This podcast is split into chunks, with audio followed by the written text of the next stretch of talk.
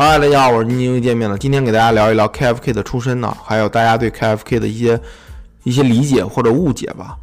那么第一呢，KFK 他说是出生前一年，也就二他二零二零年出生，二零一九年的六月二十二日来到了这个豆瓣给大家发帖，直到他消失在豆瓣，然后又出现了另外一论坛，大概是在二零一九年的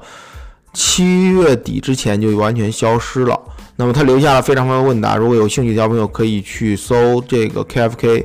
就可以搜到一些很多资讯。我的频道也有。那么今天主要不聊 KFK 的问答，主要聊 KFK 的一些出身吧。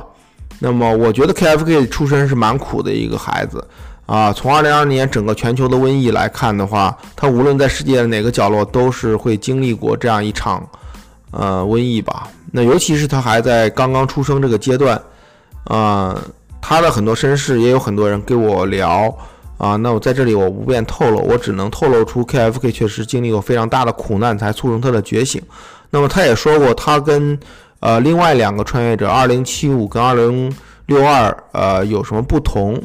那么这里面给大家解释一下。那么按照我的分析来讲，二零六二二零七五过来的整个目的，它并不是出于灵性觉醒的一个目的，它只是为了执行一些。呃，任务吧，可能是一些科考任务，或者是说一些历史的查证任务，或者是说在那个年代缺少一些，呃，这个这个年代有的比较多的东西，然后呢，他过来去研究。那么总体来讲，二零六二跟二零七五这两位来人，基本上是出于一个科学考察的目的吧。你看吧，二零六二基本上是一个团队了，二零七五呢？啊，虽然说只是一个人，但是他肯定是有着一个具体的任务的。那么 KFK 的目的很明显，他不是出于科学考察，他主要出于一个灵性的觉醒吧。那么他通过苦难才能够达到整个灵性觉醒的阶段。他回来的目的就是能够启发更多的人，呃，抛弃掉整个物质世界的无谓的追求，啊，让大家去觉醒，离开物质世界的这样一个无谓的追求，去追寻内心的这样一个平静吧。啊，他的主要一个目的就是为了让大家来觉醒，还有一个目的就是可能为了提醒他的妈妈吧。他的妈妈可能是在二零二零年也经历过很多苦难，一定是能够让他深深刻刻的铭记的很多苦难吧。你看吧，KFK 虽然经历过很多很多苦难，但是他在他的问答和回答的言语中，并没有透露出来一丝丝的这个伤感呢，或者一丝丝的抱怨呢。那么他基本上是一个比较。呃，包容啊，比较爱的心态去面对二零一九年这些追逐物质世界的这些人吧，啊，那么希望能够呃引领一些人能够转向精神或者是内心的一些一些追求。那么很多网友问我说，那个他在网络上看到一些这个分析，说是 KFK 是个某某作家。那么我只从两点给大家分析，第一。啊，从 KFK 的整个问答的这样一个世界观、宇宙观来看的话，我不太相信它是一个作家的形式去展示的。啊，那么而且的话，第二的话呢，如果说你在大陆这样一个封闭的网络情况下，你搜 KFK，他说的所有的东西都是被删、被被封，那么只有这一条消息能让你看到。你想想，这个消息是为什么能让你看到的？啊，然后我的留言，我的论坛就是我的那个 YouTube 的下面留言，非常非常多的人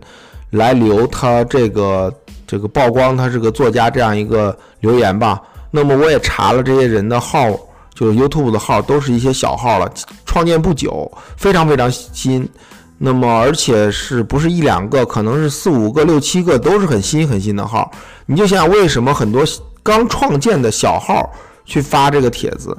啊？再往下说可能就不太适合了，我就点到为止吧。大家想一想就知道这个说 KFK 是个作家这样一个这样一个形式这样一个内容是到底是出于什么样一个目的吧。那么总之呢，我们站在 KFK 这样一个苦难的经历的角度去考虑，我真的是非常非常嗯悲痛吧，或者是那么 KFK 经历过非常非常的苦难，但是他他面对二零一九年这些。物质主义的人们，你没有一丝的仇恨，没有一丝的这个抱怨，反而是一个爱的形式来引导各位，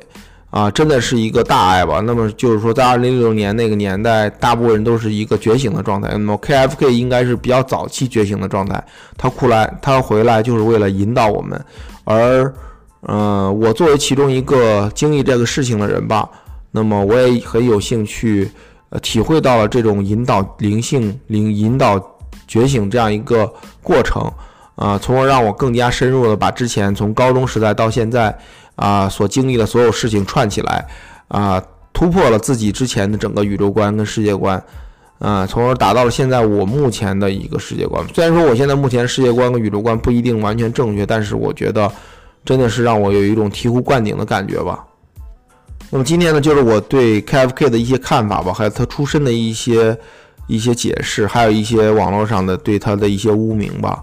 啊，那么没关系，其实时间可以验证一切啊。我们往后继续看，我觉得无论是说他预言是否正确，他的整个宇宙观给我们带来的震撼的效应和我们啊被他引领的一些人能够觉醒。是一个真正的目的吧。那么这期视频暂时到这里，我们下期见，拜拜。